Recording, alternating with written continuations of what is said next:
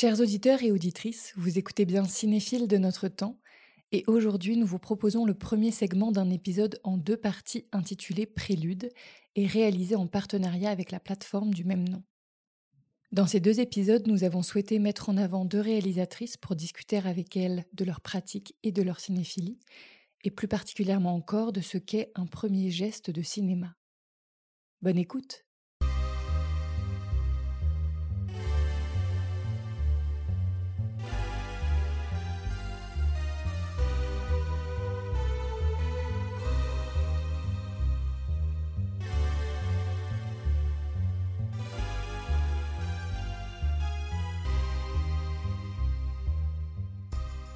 Faire un premier film, peu importe sa longueur, c'est découvrir un monde.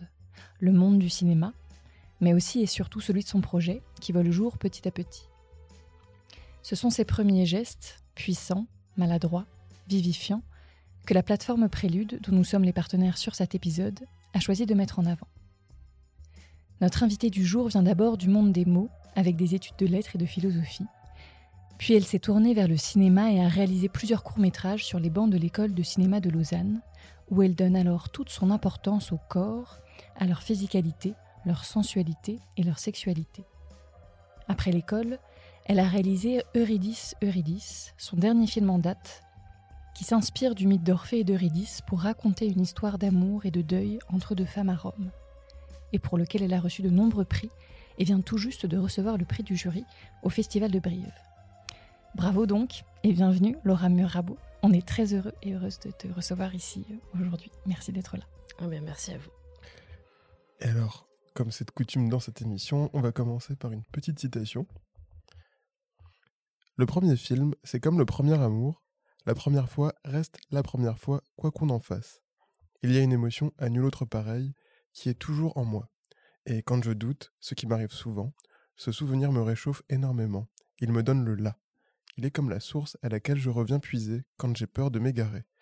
Et alors, c'est hum, une citation de Mia Hansen-Love lorsqu'elle était jury cette année pour le festival Premier Plan à Angers. Est-ce que ça te parle, cette phrase ou... Euh, oui, ça me parle beaucoup. Ça me parle beaucoup. Bah, moi, le premier film que j'ai réalisé, c'était donc en première année de l'école.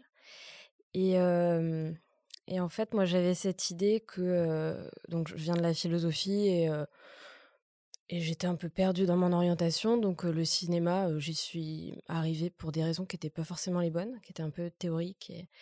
Et, donc je m'étais dit, voilà, je vais faire un premier film, et puis s'il y a quelque chose, il ne faut pas que le film soit parfait, mais s'il y a un petit potentiel, je continue.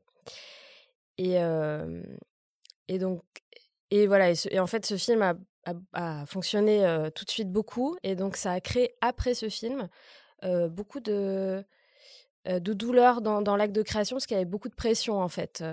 Et c'est vrai que du coup l'expérience de ce premier film, je m'en souviens très bien, c'était tout simplement une forme d'ingénuité en fait dans le faire. c'est une c'est une conversation Skype entre deux entre deux jeunes gens et je l'ai écrit pendant un cours à l'école et j'ai vraiment écrit d'un trait en fait la conversation. Et c'était une fiction déjà?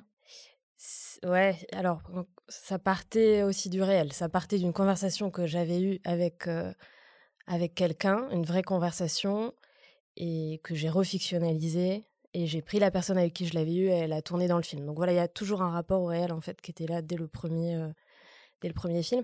Et c'est vrai que j'ai un souvenir de, de, ouais, de cette ingénuité. Et sur le tournage, c'était très court. Je crois qu'on a tourné trois jours et demi. en fait, du plaisir et ça, ça se perd très très facilement parce que à partir du moment où, bah dans mon cas, ça a été à partir du moment en fait ça fonctionne et qu'on a l'impression que les autres nous attendent, alors que peut-être qu'ils nous attendent pas et que c'est dans notre tête, mais il y a cette voix dans la tête qui commence et qui est la voix de de, l'auto-sabotage, enfin de de la comparaison à l'autre et toutes ces choses qui font qu'on va perdre ce qui, ce qui bah déjà perdre le, rapport au plaisir et ça je pense que c'est c'est la chose à retrouver. Et c'est vrai que c'est assez drôle parce que le premier film, il y avait ce rapport qui était instinctif. Et après, maintenant, j'ai l'impression que tout le travail que je dois faire, ce n'est que d'essayer de renouer avec, avec ce rapport au plaisir. Et avec, ouais, avec cette connexion que j'avais aussi avec le premier film de, de moi-même, en fait, d'aller chercher cette chose en moi-même et, de faire taire toutes ces voix qui me disent c'est trop simple, parce que je fais toujours des histoires simples, donc il y a toujours cette voix c'est trop simple, ça a déjà été fait mille fois, voilà, toutes ces voix qui font que, en fait, après, si on les écoute, on va, on va faire un film qui va, qui va se conformer à l'idée que serait de faire un bon film, et c'est certainement pas ça qui fera qu'on fera un bon film, donc. Donc ça me parle beaucoup parce que j'ai vraiment souvent repensé à ce, à ce, tournage et à cette expérience du, tout premier film et qui est, c'est ce que vous disiez en, introduction, qui est que j'ai revu, qui est complètement maladroit et en même temps, oui, c'est peut-être celui que je préfère parce que parce qu'il est touchant. Enfin, il y a quelque chose de, de, maladroit, de ouais, de touchant dans, dans la maladresse. Et de rapport direct avec ce que tu veux faire aussi, peut-être. Dans le sens de vérité directe d'avoir fait un geste sans se poser de questions, justement. Oui, là, c'était vraiment ça. C'est-à-dire que vraiment de l'écrire d'un trait et, cette ingénuité aussi de choisir le garçon avec qui j'avais eu la conversation Skype pour que ça devienne l'acteur du film. c'est très naïf, en fait, mais je trouve ça assez, assez touchant. et en fait, j'ai l'impression qu'au fur et à mesure de mes films, je n'ai fait que décaler aussi le rapport au réel. C'est-à-dire que là, c'était un rapport au réel très, très premier degré, très autobiographique. Je prends la conversation Skype, je l'adapte à peine, je prends le même garçon, et voilà. Et je décale de plus en plus ça, et je crois que c'est salutaire. Hein. Alors, on va commencer par ton portrait chinois. Et on va commencer par un premier film, justement, qui, qui a un rapport, euh, qui fait un pas de côté par rapport au réel, même s'il a une dimension documentaire, parce que en fait, on te demandait si tu étais un premier amour ou un amour au cinéma, et tu nous as répondu par l'âme sœur du cinéaste suisse Freddy Murer. Donc, euh, réponse euh, étonnante. Pour un amour. Alors, je viens de revoir ce film juste avant, avec Susanna, qui est la, la, monteuse de mes films. Et vraiment, toutes les dernières dix minutes du film, on a ri en pensant à ça j'ai dit Est-ce que tu te rends compte que pour parler d'un amour au cinéma, j'ai choisi ce film? Mais qu'est-ce qui m'est passé par la tête? Parce que c'est. Enfin, donc je peux l'expliquer maintenant comme ça, mais. Oui, c'est assez drôle. Alors, je pense que, bon, euh, le désir, l'amour, ça, court dans, tous mes films, donc c'est les thématiques qui m'animent. Et donc, l'âme sœur, c'est. Ben, spoiler, mais c'est une histoire d'amour sans abus, je tiens à le dire, d'inceste entre donc un frère et une sœur qui vivent avec leurs parents à la montagne en Suisse dans une maison isolée. Et, et en fait, je crois que j'ai toujours. pourquoi j'ai parlé de ce film? Parce que je trouve qu'il est, il est magnifique et qu'il n'est pas assez connu. je trouve ça étrange que ce soit un peu un chef-d'œuvre qui est resté comme ça, un peu en Suisse. en Suisse, il est connu, mais j'ai l'impression que ailleurs. Il vient de ressortir en France de façon restaurée, mais c'est vrai qu'il est trop peu connu. Il est trop peu connu. Et, et en fait, quand je l'ai vu, je crois que j'ai toujours eu, cette, cette, envie de faire une histoire d'amour incestueuse sans abus. Et, mmh, et je me suis toujours dit, mais c'est un écueil en fait. Tous les films que j'ai vus qui traitaient de ça, à chaque fois que je les voyais, je me disais, mon Dieu, ne fais pas ça. Parce que ça va. Voilà, c'est un écueil énorme en fait pour ce que ça, ce que ça renvoie aux gens et, comment on arrive à faire croire qu'un amour peut naître entre, là, entre un frère et une sœur.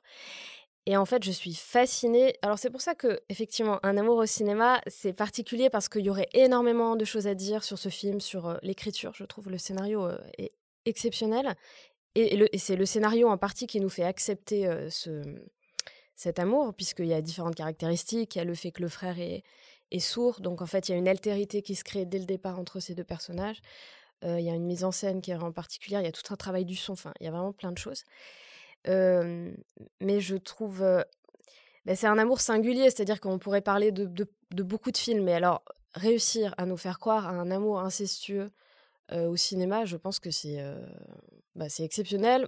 Je pense aussi quand on va, enfin, je pense que ça j'en reparlerai, mais quand, on est touché par une œuvre, et quand on va quand on est en contact avec une œuvre, c'est qu'on on cherche quelque chose qu'on connaît déjà. Enfin, on cherche une reconnaissance. Et donc, moi, il y a quelque chose que j'ai reconnu et je me suis dit, ah, il a réussi à, faire ça. Donc, s'il l'a fait, bah parce que mon projet de long métrage traite de. C'est aussi un amour incestueux. Et, et en fait, c'est ce film qui me donne la permission de le faire. Parce que je me dis. voilà. Et en fait, c'est très beau parce que là, en le revoyant, il y a vraiment, on a vraiment un souvenir des, des films qui est complètement différent. Là, quand on l'a revu avec, avec Susanna, j'avais j'avais un souvenir d'une première partie lente où il se passait rien. Et en fait, la première partie, elle n'est que des signes de toute la narration qu'elle va dérouler. Et voilà, c'est très beau. Et, par rapport à un, amour, il y a quand même quelque chose de... Oui, en fait, c'est cette, cette solitude. Ils sont complètement isolés. Et c'est aussi pour ça que cet amour naît. Et je trouve que dans, dans la, première fois qu'ils se touchent, il y a... C'est une scène avec une ellipse. Enfin, c'est très, voilà, c'est très beau. Donc, c'est très beau. Et je pense que pour les gens qui seraient encore dubitatifs, qui auraient un petit peu peur, on peut peut-être dire aussi que c'est un film extrêmement lyrique, quand même. Mmh et bah, dans son traitement du son, et dans les cadrages, et dans sa façon d'être monté aussi, je trouve que. Un très beau montage. Il y a des choix qui sont toujours très très surprenants. En fait, c'est impossible de savoir ce qu'on va regarder plan après plan, ou d'anticiper les choses. Oui, et vraiment en termes de mise en scène, c'est assez fascinant. Enfin, il y, a un très beau montage, mais il y a beaucoup de choses qui se jouent. Enfin, il y a toute une mise en scène du regard, puisqu'ils sont isolés, donc ils regardent, ils sont regardés. Enfin, ils sont regardés il y a personne, mais ils sont regardés. Et, et je ne sais plus ce que je veux dire. Ça, va m'arriver souvent. C'est pas grave. Mais justement, tu parlais de l'importance de l'amour pour toi dans les films que tu regardes et dans les films que tu fais. Et c'est marrant parce qu'on t'a demandé en deuxième question si tu étais une violence au cinéma, laquelle serais-tu? Et là, tu nous as parlé de la violence du désamour dans Le mépris de Jean-Luc Godard. Oui. oui, effectivement, c'est un peu des pas de côté, là, les réponses que j'ai faites. J'ai un souvenir très fort de, de, de la première fois que j'ai vu ce film, c'était quand je, décidais que j'allais faire du cinéma, donc je voyais beaucoup de films. J'étais un peu en autodidacte sur mon ordinateur avec tous mes DVD. Et, et en fait, je venais de vivre un désamour. Et voilà, pour moi, ça reste une, quelque chose d'extrêmement violent, d'extrêmement injuste et d'une grande douleur. Et donc, en fait, ce film, il m'est arrivé à un moment particulier. Et, et c'est cette rencontre, je pense. C'est-à-dire qu'il est, c'est un désamour dans, le mépris qui est pas du tout traité de, manière naturaliste, parce que et, c'est ça que je trouve assez beau. Enfin, dans la rencontre que j'ai eue avec ce film, c'est, effectivement, elle, elle est pas naturaliste dans la manière dont elle joue. je trouve très beau le, le, regard lyrique qui porte sur cette douleur, en fait, avec cette musique sublime. Euh, dans les plans dans l'appartement. Et donc vraiment, ça ne fait que... Enfin, mais moi, je me souviens avoir vraiment pleuré parce que je, je sentais exactement, je venais de vivre ça. Et là, c'était complètement transposé. Euh, c'était une autre histoire. Euh, c'était c'est d'autres personnes. C'est tout est différent en plus parce que en plus, ce que je trouve un peu dommage, c'est qu'il a un peu expliqué ce désamour. Et en fait, le propre du désamour, c'est qu'il n'y a pas d'explication. En fait, ça, ça arrive un jour. Et et par exemple, le roman de Moravia dont est traité le mépris, je l'ai lu plus tard en italien et ça m'a pas touché de la même manière. Donc je pense que c'était vraiment une histoire de temporalité, de rencontre entre ce que je vivais et voilà. Et, ce que, ça, ça arrive souvent, je trouve, dans les rencontres avec les œuvres. Ensuite, on t'a demandé si tu étais une langue au cinéma et tu nous as répondu par le français et la langue de Romer en fait. Alors, je n'ai pas répondu le français. Non, la langue de Romer. oui, c'est ça, la langue de Romer. J'ai répondu la langue de Romer. Parce qu'une langue au cinéma, je me suis dit, ouais, ça ne me parle pas une langue au cinéma, parce que pour moi, une langue, elle n'est pas liée à un. À limite en, littérature, mais au cinéma, ça, pour moi, euh, oui, dans ce cas-là, j'aime euh, l'italien, j'aime l'arabe, mais je ne vois pas comment au cinéma, il est. Voilà, je trouve que ça change pas le, le rapport à la langue donc du coup, j'ai parlé de la langue de Romer parce que, pareil, Romer que j'ai découvert quand je faisais ma petite formation en autodidacte avec tous mes DVD. C'est une langue d'amour aussi. Romer? Oui. oui, moi je pense qu'il me fascinait. Bon, moi, moi déjà, je suis fascinée par les gens. Alors, Romer, il y a des, des fois, il y a, dans certains films, il y a des dialogues qui sont très écrits et d'autres qui sont en improvisation. Et moi, je suis fascinée par les gens qui écrivent des dialogues parce que je ne sais pas le faire. Je trouve ça très difficile. Et, en fait, les films sont pareillement bons, que ce soit en improvisation, dans le rayon vert. Enfin, je pensais notamment au rayon vert quand, je pensais à la langue chez Romer. Enfin, je pense notamment à la scène où le, le personnage principal explique pourquoi, pourquoi elle est végétalienne ou végétarienne.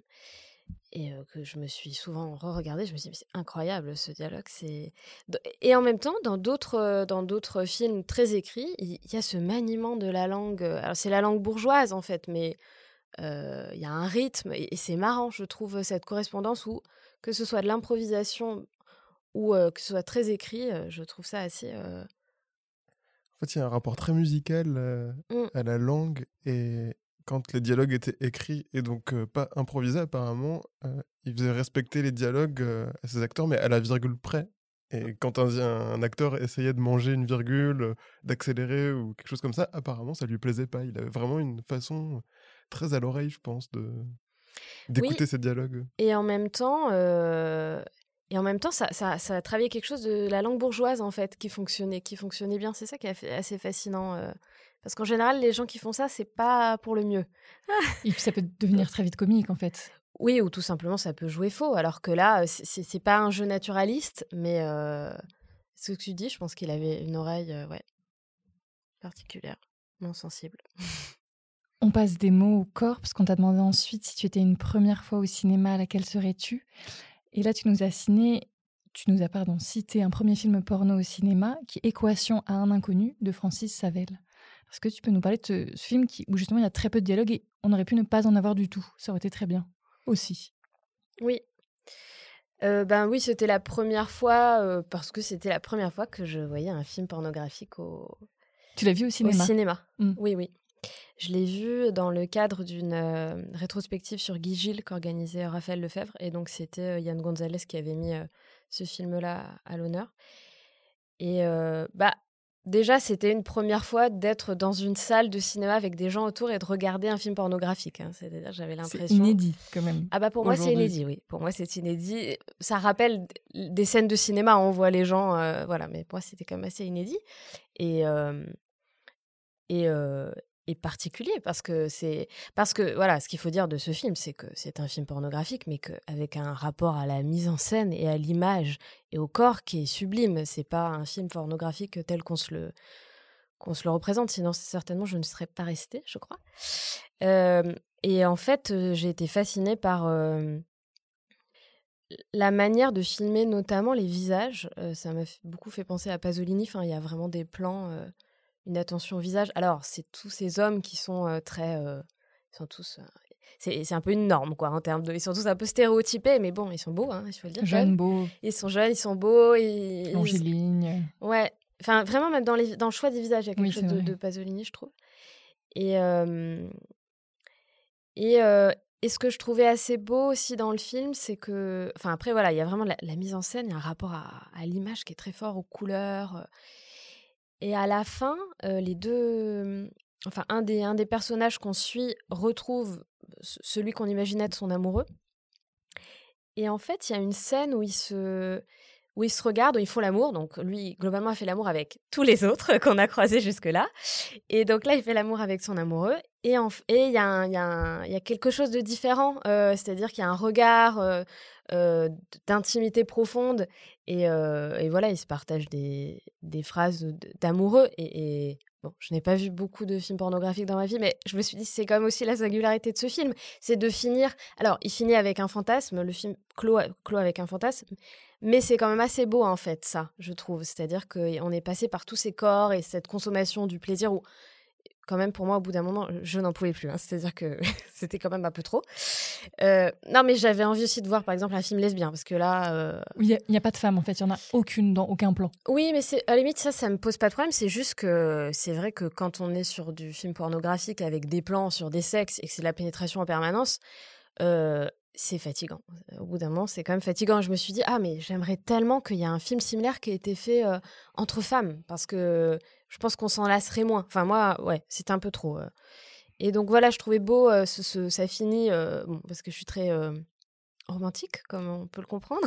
je trouvais ça beau que ça finisse après toute cette consommation par, voilà, par, par ce regard entre ses amoureux et, et voilà, qui, décadre un petit peu le, le rapport au, désir qu'on a eu jusque-là. Oui, moi je trouvais ça assez beau aussi, assez agréable à regarder parce que c'était des relations sexuelles sans abus. Pendant tout le film, on sent qu'il y a un consentement à chaque fois et que c'est quelque chose d'assez doux en fait. Oui, c'est vrai, c'est vrai. Euh, notamment, il y a, y a un moment où je me souviens que le garçon lui dit là, ça me fait mal.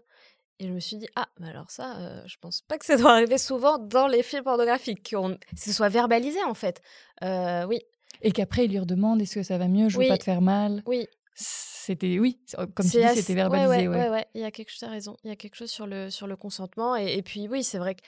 Et as raison, c'est pas, c'est pas de la domination. En tout cas, c'est de la domination toujours dans le cadre du, du consentement. Euh, oui. Et puis, voilà, il y a, y, a, y a un lyrisme aussi, là, dans le choix de la musique c'est complètement enlevé. Euh, moi, j'adore. Et dans le traitement du son aussi. Oui. Ouais.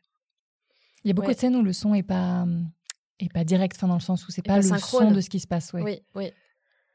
Oui, et puis vraiment, c'est il y a cette espèce de vernis, mais pas dans le sens péjoratif du terme. De, je crois que c'est de la musique classique qui est un peu travaillée. Oui, il le euh, sifflote aussi beaucoup. Et voilà, c'est beau. Enfin, voilà, comme idée aussi, c'est vraiment le, le, sexe vu comme une espèce de sublimation du plaisir.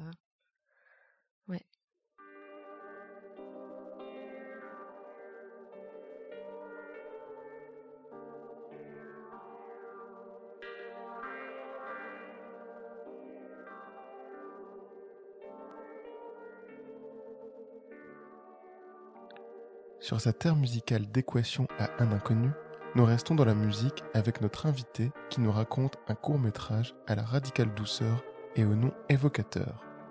Jukebox Dylan Clipper.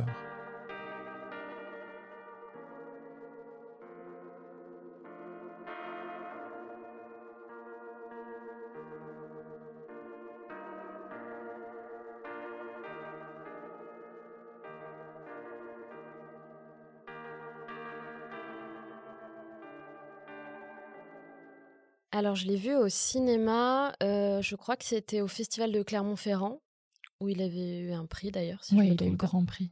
Elle a eu le Grand Prix. Mmh. Eh bien, c'est bien, comme quoi. Parfois, parfois, les films sont bien récompensés. Euh, alors, oui, ah, moi je me souviens que j'avais envie de rester dans ce film. Euh, j'étais assez fascinée par le rapport, euh, notamment à la musique, que je trouvais très très beau. Et ce qu'il faut dire de ce film, c'est c'est euh, c'est un homme qui vit dans une dans une maison qui a pas le syndrome de Diogène, mais en tout cas c'est un bordel sans nom dans cette maison.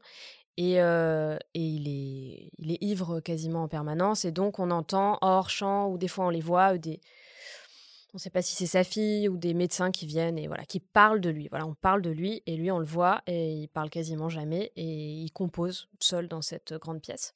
Et c'est interprété par euh, le chanteur Christophe. Et, euh, et ça, j'y ai pensé a posteriori, mais en fait, euh, moi, quelque chose qui m'intéresse beaucoup dans le, le choix des, enfin, les gens qu'on va faire jouer, c'est euh, euh, de ne pas prendre. Euh, je trouve ça intéressant de ne pas prendre des comédiens, mais de prendre des interprètes. Et donc des interprètes, ça peut être des danseurs, des chanteurs, et parce qu'en fait, c'est des gens qui ont un rapport à, à l'écoute. Quand on parle d'écoute dans le jeu, c'est-à-dire les danseurs, par exemple, vont avoir un rapport très fort à, à l'écoute spatiale. enfin, voilà. et, et, donc ça, je, trouve que dans, le cinéma, j'aimerais bien voir plus ça, c'est-à-dire de, euh, de prendre des interprètes qui viennent d'un autre champ et, qui viennent travailler autre chose. Et, là, c'est très beau parce qu'on le voit lui en train de créer. Euh, des choses qui, je pense, sont des improvisations où il reprend, il reprend des bouts de chansons et en même temps, euh, et en même temps, voilà, une justesse de jeu. Ouais, enfin, écrit. Et puis, c'est une mise en abîme parce qu'il y a des photos de lui quand il est jeune, donc comme si ça avait été une icône. Enfin, c'est très, il est très intelligent ce film. Euh. C'est assez troublant parce que c'est dans le film c'est Christophe, mais c'est pas vraiment lui non plus. Il y a une espèce de décalage euh, où on se dit ah ça pourrait être un documentaire sur euh, sur lui, c'est peut-être même chez lui, mais peut-être pas non plus. Ça pourrait être le chanteur lui-même, mais en fait on sent quand même qu'il joue quelqu'un. C'est donc cette espèce d'entre-deux est assez intéressant. Ouais, ouais. Oui, et en même temps, il y a des choses de Christophe dans le. Enfin, moi, il y a un, il y a un album de Christophe qu'il a fait à la fin de sa vie qui s'appelle Intime, je crois, où il reprend tous ses, tous ces, tubes.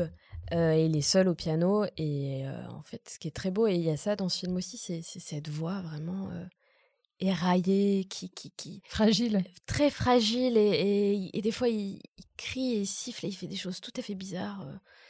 Et, c'est très beau. Et là, il y a ça en fait, c'est assez expérimental hein, ce film. Enfin, expérimental, c'est peut-être un peu formé. c'est quand même un homme dans un. Il y a quand même une confiance aussi dans le cinéma dans ce film. Il y a peu de choses. Enfin, parce que pour moi, filmer quelqu'un de seul dans une pièce, moi, c'est ma grande hantise au cinéma. cest je me dis, je ne veux pas faire ça, je ne sais pas quoi faire. Donc là, il est quand même quasiment tout le temps seul dans cette pièce. Et voilà, il est en train, il est en train de créer, il est en train de chanter, il est sur son sur son harmonica et on a accès. Puis bon, le son est très beau, c'est c'est très beau. Oui, il superpose les, les, couches de musique petit à petit, enfin qui apparaissent petit à petit durant le film. Oui, là aussi. la fin. Là aussi, ça travaille un son qui n'est pas toujours synchrone. donc il y a des, il y a des, ouais, il, essaie des choses en termes aussi de mise en scène. Il y a des images qui apparaissent. parfois, il, il, dit quelque chose et on entend d'autres, on l'entend composer alors qu'on le voit pas composer à l'image. ouais, oui, c'est un très beau film. Les soirs sans fin. traînais sur ma mon gilet de satin. La Dolce Vita. D'une Dolce Vita à l'autre, Laura a choisi le film de Fellini pour aborder avec nous son rapport à la nuit, tant comme spectatrice que comme cinéaste.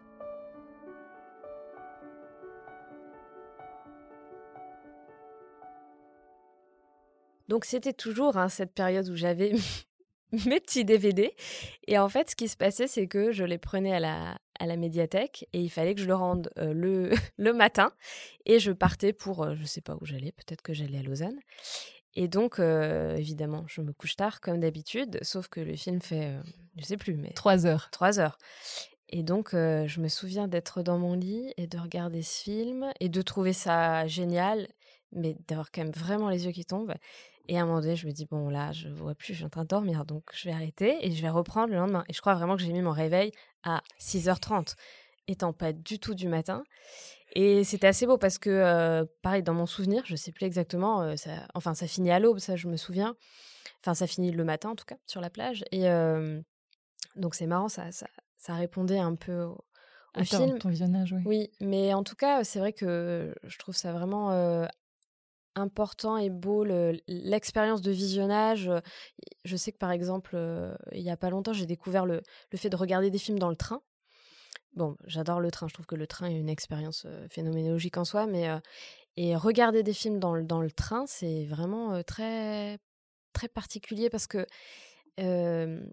moi j'ai un peu cette idée par le type d'études que j'ai fait, je suis assez puriste dans, dans, ma manière de faire les choses. Donc, normalement, un film, c'est dans le noir, c'est du début à la fin. Donc, déjà, là, d'interrompre la Dolce Vita, c'était sacrilège. Et en fait, dans le train, j'accepte l'idée que le réel se mêle. donc, c'est-à-dire que les sons autour entrent dans le film, que parfois, je peux tourner la tête et regarder le paysage et être donc être distraite. Mais c'est pas une, c'est une distraction choisie. et dans la nuit, c'est vrai que bah, la nuit, c'est une expérience aussi phénoménologique en soi, en fait, de... de des, des, en fait, on ne sait plus exactement où on est. On, a les sens, les sens auxquels on se fie d'habitude sont plus les mêmes. Donc, voilà, je pense que enfin, j'aime bien chercher ce type d'expériences qui sont un peu différentes. On va continuer justement à parler de la nuit, parce qu'ensuite on t'a demandé quel était ton rapport à la nuit en tant que cinéaste. Et tu nous as répondu qu'en ce moment, tu étais vraiment très intéressé, donc pour ton prochain film, par la pénombre. Et tu nous as cité aussi deux références, donc Les Hauts de Hurlevent de Andrea Arnold et Une femme sous influence de Cassavetes.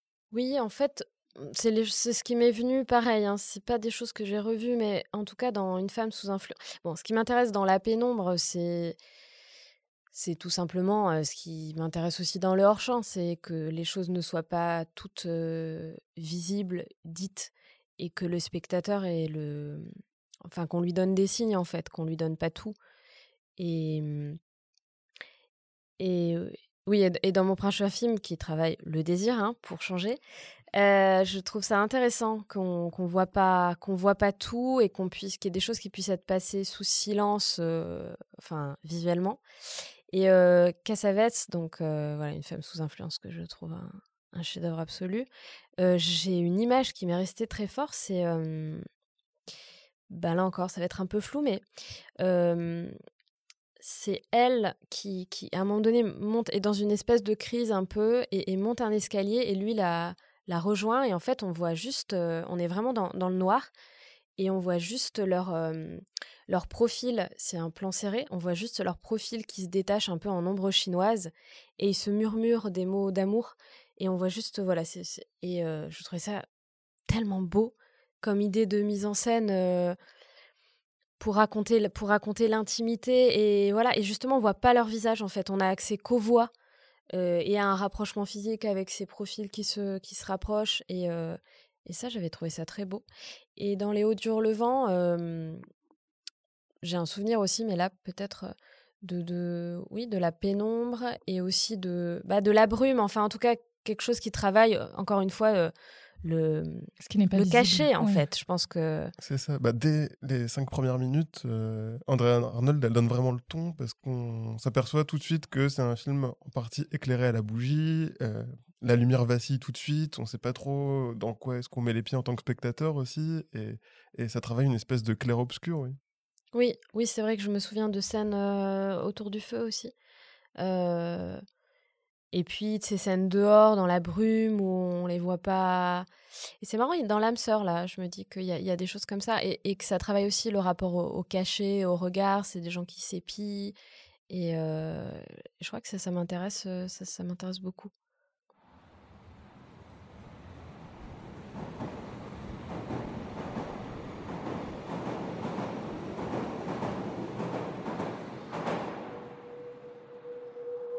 Pour sa carte blanche, Laura nous immerge en temps réel le long du métro de Hambourg avec le beau moyen métrage de Nicolas Schmidt, First Time.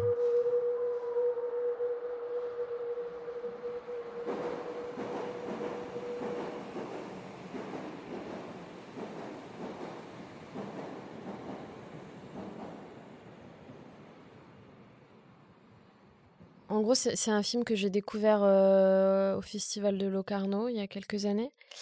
Et euh, il y a deux parties dans le film, et selon moi, il y aurait dû avoir que ce plan séquence. Il y a, une première partie qui bon, que je trouve pas spécialement intéressante. Le, film fait, je crois, 45 minutes, et il y a 35 minutes de plan séquence. Et euh, moi, je trouve le. Enfin, quand je l'ai vu à Locarno, j'ai trouvé ce plan séquence exceptionnel. Encore une fois, j'aurais voulu rester dans ce plan séquence, donc je vais le décrire peut-être. C'est c'est dans le métro berlinois et c'est un garçon qui est. c'est ça, un berlinois? Alors c'est à Hambourg, je crois. Ah, c'est ça, Hambourg, voilà. voilà. on voit ma. On pourrait croire que c'est berlin. et de dans un métro en Allemagne. et, et, donc en fait, c'est un plan où on voit ce garçon assis de profil avec un autre siège en face de lui. Et derrière, on a accès à la ville. Parfois, le métro sort et parfois, il est souterrain. Et donc pendant 35 minutes, ce, garçon va rester assis et très vite, il y a un autre garçon qui va rentrer dans le, dans le, dans le métro et qui va s'asseoir en face de lui et ces deux adolescents. Et ensuite, pendant 35 minutes, ce sont ces deux garçons qui se plaisent. Alors ça, c'est marrant parce qu'on a des, des, expériences de visionnage très différentes. Pour moi, c'est évident que dès qu'ils s'assoient, ils se plaisent. Et pendant les 35 minutes, je vois toutes les évolutions de ce jeu de regard où c'est comment on ne se regarde jamais dans les yeux, mais on a un genou qui s'avance, et puis on regarde la fenêtre, et ensuite nos regards se croisent, et, ensuite je fais quelque chose sur mon téléphone, mais je, je, je, je, monte mon téléphone un peu haut, donc l'autre se demande s'il est en train de le filmer. Enfin, voilà. Et moi, moi j'avais trouvé ça incroyable. Je voulais rester dans cette séquence. il y avait des signes de partout, ce désir. C'est très fort en fait. Mais je pense que dans le filmage du désir, et ça j'ai plusieurs expériences comme ça, le, plan séquence, et, notamment un plan plutôt large, moi qui ne fais que des plans serrés, je trouve que c'est très fort pour travailler le désir en fait, parce que le, spectateur cherche des signes dans le plan et, et a son regard qui se focalise. sur un élément et voilà moi je là je moi je voyais tout et quand j'en ai parlé avec d'autres personnes derrière ils me disaient mais quel ennui qu'est-ce qui se passe? Et, moi, je me disais, mais comment ça? C'est pas possible que je voyais tout, en fait, je voyais tous les signes et je trouve qu'ils sont, ils sont hyper justes, ces deux comédiens. même dans leur incarnation, ils ont une manière d'être. ces deux adolescents, ils ont une manière d'être très, très différente. Et, et voilà, je, trouve que c'est assez. c'est une très belle idée qui est très, belle, très bien incarnée. En tout cas, c'était une sacrée expérience ouais, de cinéma. Et c'est vrai que mmh, rien ne se passe et beaucoup de choses se passent en même temps parce que, comme tu dis, on peut se concentrer sur ces deux comédiens qui se regardent sans se regarder, qui mmh, voilà cherchent un moyen de communication jusqu'à la fin où il va y avoir un mot de lancer. Et il y a aussi, enfin moi je sais qu'à un moment je me suis beaucoup arrêtée sur ce qui se passait dehors. On avait vraiment l'impression d'avoir une espèce de, petite scénette à chaque fois que le métro s'arrêtait. À un moment on avait une vision sur un kiosque ou des choses comme ça. Enfin, il y a plein plein de choses qui se passent en fait.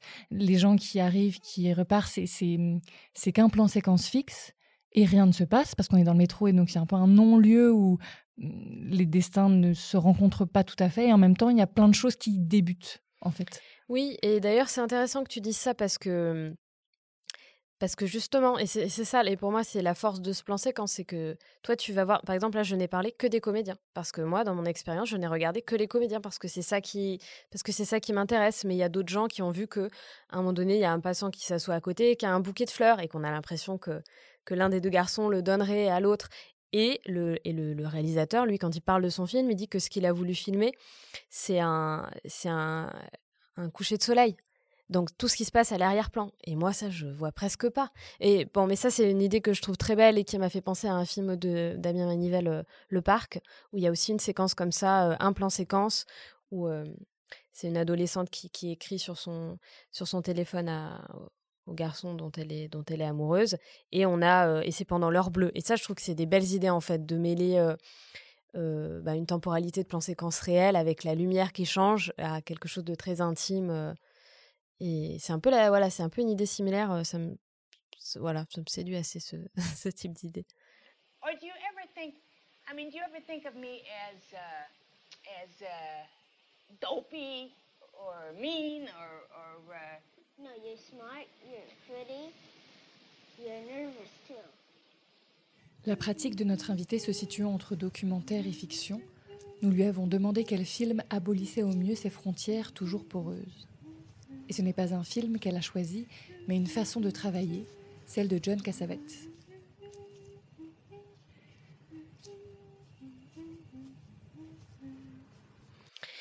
J'ai cherché pendant longtemps euh, un film qui serait à la frontière des deux. Euh, parce que ça me fascine assez en fait. Je me souviens au début quand je regardais des films, je trouvais assez fascinant de d'essayer de savoir tout de suite si c'était euh, documentaire ou pas. bon alors évidemment on dit que ça veut rien dire, que, ça veut rien dire, là, voilà. Mais ça veut quand même dire quelque chose. C'est-à-dire qu'il y a un endroit où, plus il y a de mise en scène, euh, moins c'est. Enfin, là, je vais dire des choses les, gens qui conceptualisent sur le documentaire et la fiction ne vont pas être d'accord, mais je me suis comprise. Non, mais du coup, j'ai pas trouvé ce film. Euh, je trouve ça dommage parce que parce qu'il y en a certainement, mais je pense que ma cinéphilie là, c'est limité. Euh, et donc, oui, j'ai pensé à Cassavetes parce que. Mais je pourrais penser à plein d'autres. En fait, je me rends compte que souvent, le cinéma qui m'émeut profondément, même si j'aime plusieurs types de cinéma, quand je vais lire sur la manière dont, ils ont travaillé, ben, ils ont travaillé de manière singulière avec le réel. Donc, dans le choix des. Soit dans le choix des acteurs, soit dans le, le travail d'improvisation. Et, et Cassavetes, peut-être que c'est un peu un, paradigme de ce point de vue-là, euh, dans le fait qu'il travaillait avec, euh, avec des gens qui étaient extrêmement proches de lui. Euh, et que, et que du coup, et que lui-même était acteur, je pense que c'est pas rien, ça aussi. Et que du coup, ça lui permettait un travail sur le temps, en fait, que je trouve aussi intéressant en termes de, dramaturgie, c'est-à-dire qu'en fait, il nous donne accès à une expérience du temps parce qu'il a ses acteurs qui sont ses amis et donc qui lui accordent ce temps-là euh, et, on, a le temps d'improviser et on a le temps d'essayer des choses. Et donc le réel immerge vraiment dans la fiction et, il nous donne accès à ça en tant que spectateur. Et nous, on en, a une sensation et c'est ça qui nous crée l'émotion. Euh, et ça, c'est très beau parce que c'est pas un scénario écrit avec, avec des séquences courtes et en fait, c'est, je sais pas comment dire, on a donné telle information ou tel, tel élément et c'est pour ça qu'on va avoir de l'émotion. Là, c'est vraiment parce qu'on est resté avec les personnages et qu'on a vu tout ce qui circulait et qu'il y a cette densité-là qu'on va avoir de, de l'émotion. Et toi, en tant que cinéaste, est-ce que c'est quelque chose vers quoi tu voudrais tendre aussi ou, ou tu sais pas forcément Alors, je voudrais tendre vers être John Cassavetes. Ça, c'est vrai. Mais le fait de travailler avec ses amis. Johnette Cassavetes. travailler avec ses amis. dans Eurydice Eurydice, il se trouve que c'est ce sont devenus des amis. ce sont devenus des amis. Bah, c'est une grande question parce que ça rend difficile aussi les choses, de, bah, justement de demander beaucoup aux gens proches? Mmh, ou alors ça, c'est pas... Non, parce que moi, je pense que ça, c'est un, un, climat de, de, confiance qui se crée et, c'est pas trop... C'est plutôt que, en fait, moi, je choisis pas les gens que, j'ai envie de filmer, que je désire filmer. Donc, dans Eurydice, il se trouve que je, voilà, je, je, vois une affiche d'Ondina, je suis fascinée par son visage. Ensuite, je la rencontre et il se trouve que ça devient une amie. Et certainement, euh, et c'est sûr, tout le processus de tournage, je filme un, couple réel, donc ça a travaillé avec cette notion de, de réel. Mais, mais je choisis pas en fait les gens que je vais vouloir filmer. Donc, par exemple, là, dans le long métrage que je développe, j'ai une grosse difficulté, c'est que dans tous mes films précédents, je pars de, quelqu'un que j'ai rencontré dans le réel et à partir de, duquel je, fictionnalise un personnage. Et là, j'ai pas de personnage, aussi parce que ce sont des adolescents. Donc je me dis, tu vas trouver deux personnes et puis dans cinq ans, tu vas faire le film, ils vont, avoir 25 ans, ça ne va plus fonctionner. Et, euh, c'est un vrai questionnant de processus d'écriture aussi, parce que euh, bah parce que ouais, j'ai pas l'impression que j'ai tout à fait le choix en fait dans mon processus. Enfin, je sais pas si c'est très clair ce que je dis, mais t'as pas le choix de devoir écrire sur des personnes qui n'existent pas? Bah, par exemple, si j'ai pas le désir pour quelqu'un, euh, je ne peux pas le créer. Donc là, euh, dans le réel, je n'ai rencontré personne qui me qui me donne envie de. Et, quand bien même, je, par exemple, quand on développe un long métrage, euh, on sait que ça va être plusieurs années, plusieurs années d'écriture. Et, si je veux, voilà, ce que je disais, il y a des contraintes. Si je veux filmer des adolescents, et eh ben l'âge va passer. Donc en fait, je me sens pas très, enfin. Et donc sur quoi tu te raccroches alors pour faire ce premier long métrage? Je ne sais pas. je... Il faut que je réfléchisse. sur quoi je me rapproche? Bon, bah, ce qui va se passer certainement, c'est que je pense que je vais devoir. Vraiment, je suis très vite limitée en fait dans l'écriture de personnages si j'ai pas quelqu'un que j'ai en tête et, qui me permet d'écrire euh, d'écrire euh, et de, d'écrire l'incarnation en fait euh, puisque c'est quand même ça qui m'intéresse je crois donc ce qui va certainement se passer c'est que je vais aller rencontrer des gens et des adolescents et que je vais écrire à partir d'eux et que ensuite je prendrai d'autres personnes. Voilà j'avais fait ça dans pour mon film de diplôme. J'avais écrit pour une une fille qui est croupière et c'était déjà autour de la figure androgyne et qui me fascinait. Et puis un mois avant le tournage, elle n'a pas pu faire le film. Alors moi, je dis, on arrête tout, ça n'a aucun intérêt. mon scénario n'a pas d'intérêt, c'était elle, la seule chose qui tenait. Et puis bon, bah, il y a un processus qui est lancé, donc on est obligé. Et puis finalement, j'ai fait un casting, puis j'ai trouvé une autre personne androgyne qui était une danseuse. Et puis voilà, et en fait, finalement, ça m'a permis de décrire une fiction et, donc, donc ça peut être voilà un processus pour un, un moyen quoi.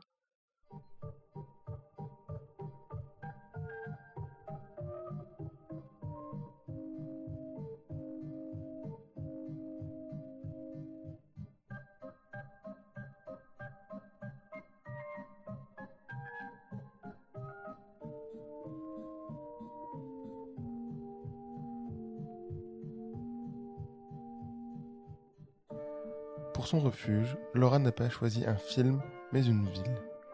Et pas n'importe quelle ville, puisqu'il s'agit de la cinégénique Rome qui nourrit encore son travail.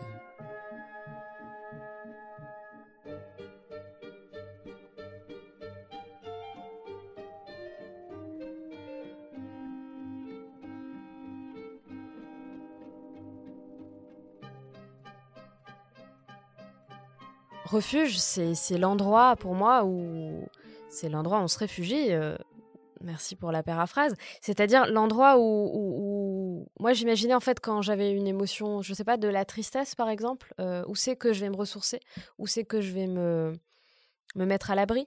Et euh, et alors vraiment pas devant un film. Enfin ça je me suis dit éventuellement dans, les livres et, et ce qui m'est apparu assez clairement c'est c'est Rome où, effectivement j'ai vécu quatre ans et je pense que ça. Bon, bah voilà, Rome. je ne sais pas si je vais parler de Rome parce que je vais dire des choses qu'on sait déjà, mais voilà, il y a une lumière, il y a des ciels, il y a. il faut, juste marcher dans Rome, en fait. C'est une expérience architecturalement, c'est incroyable. Il y a une diversité, voilà, les couleurs, les gens, les, les, vieilles personnes, leurs visages, voilà, tout, tout est sublime. et, et donc, je sais que maintenant, quand je retourne à Rome, il y a vraiment une, impression de refuge, ou en tout cas de ressources, en fait. J'y reste une semaine et je ressors de là avec un, une, force, en fait, une impression de... Ça me ressource, en fait. Il y a tellement de vie. Et c'est étrange, hein, parce que c'est un pays...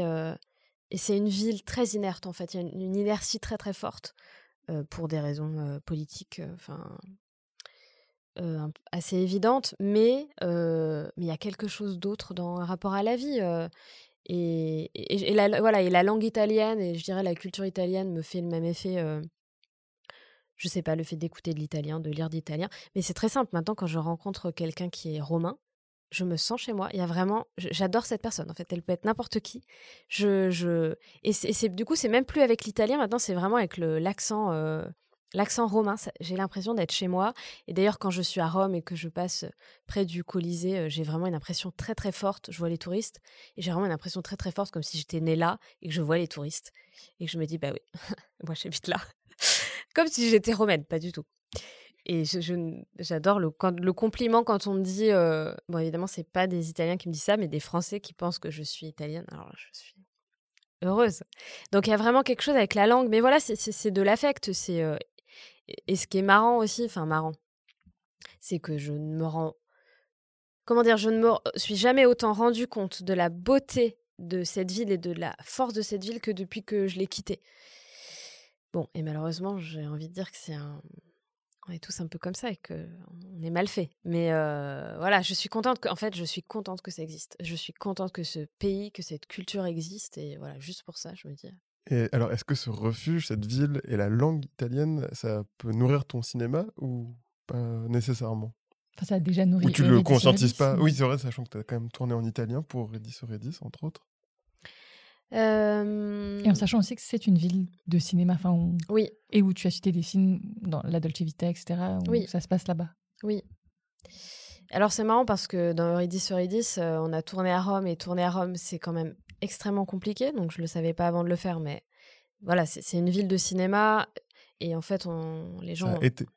Ça l'a été. Et donc, les... ouais, mais ça continue. Alors, oui, effectivement, c'est peut-être plus de cinéma maintenant, c'est plutôt de séries, ou en tout cas, c'est une ville où les gens continuent à tourner, et donc c'est très difficile d'y tourner. Ils demandent des sommes pour tourner dans les endroits pour poser un trépied.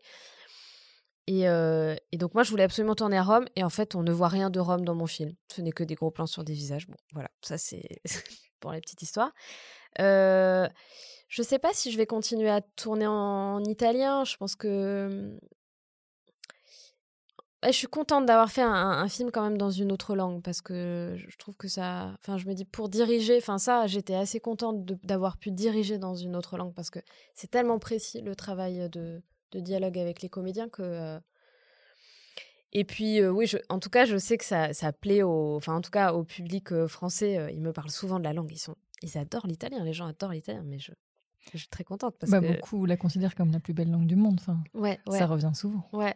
Et donc, en tout cas, je ne sais pas si je vais retourner en italien, mais c'est vrai que que j'aime beaucoup me plonger dans, oui, dans les films italiens, dans, dans la langue. Et, oui, et voir Rome au cinéma, bah c'est bon, mais pour n'importe qui qui a vécu dans des, dans des villes et qui les reconnaît euh, dans, dans, un film, c'est comme la première fois que, je sais pas, que j'ai été en Amérique et que j'avais l'impression d'être dans un film en permanence, que j'étais euh, au volant de ma voiture sur des routes et il y avait des motels. Et je dis, c'est incroyable, ça existe en fait.